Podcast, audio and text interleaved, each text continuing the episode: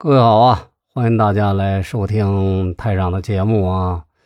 呃，在古代许多这个武侠小说当中啊，总是会频繁出现这样一种东西啊。当它每一次出现，都预示着一种阴谋或者是悲剧的酿成。这个东西是什么？就是鹤顶红。鹤顶红什么玩意儿？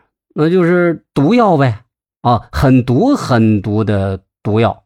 在电视剧里头吗？皇上要让谁死赐死，那就赏他一瓶鹤顶红，喝下之后就极乐世界了。而且呀，我们看这武侠小说当中，即使武功再这么高超的人，遇到这种毒药，那是没有生还希望的啊。那你说毒性这么大的一种东西，它是什么做成的呢？单纯理解啊。鹤顶红这个字面上的意思，首先我们想到的是丹顶鹤头上那个东西，其实啊，不是那个啊，是一种非常神奇的化学物质，叫做三氧化二砷。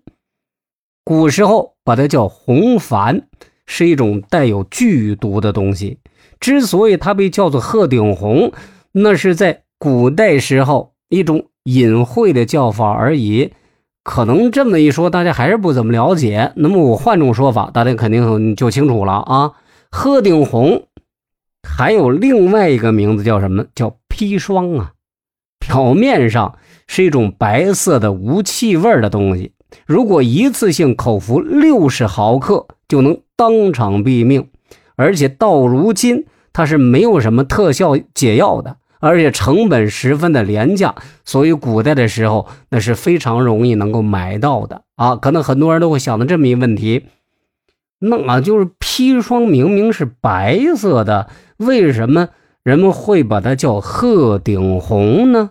难道这一点都不奇怪吗？其实啊，这跟它制作工艺的时候啊，这是有关系的啊。鹤顶红就是称呼它这个。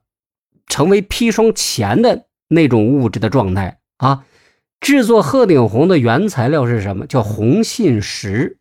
这种石头本身就是带红色的，但是研磨之后就成了白色粉末。古代的时候啊，呃，古人们世界观都非常朴素，所以他们便认为那些光鲜艳丽的颜色都是不安全的，比如毒蘑菇、红蘑菇啊。呃，红伞伞，白杆杆啊，吃完它慢慢。所以啊，在丹顶鹤头上那抹鲜红，就被人们看作是剧毒的东西。虽然现在研究发现呢，这是在丹顶鹤发育时候正常出现的现象，可是古代人并不了解这些，所以也就有了鹤顶红这种说法。所以这个砒霜就有了这么一个新名字，以致千百年来都被人们。一直沿用。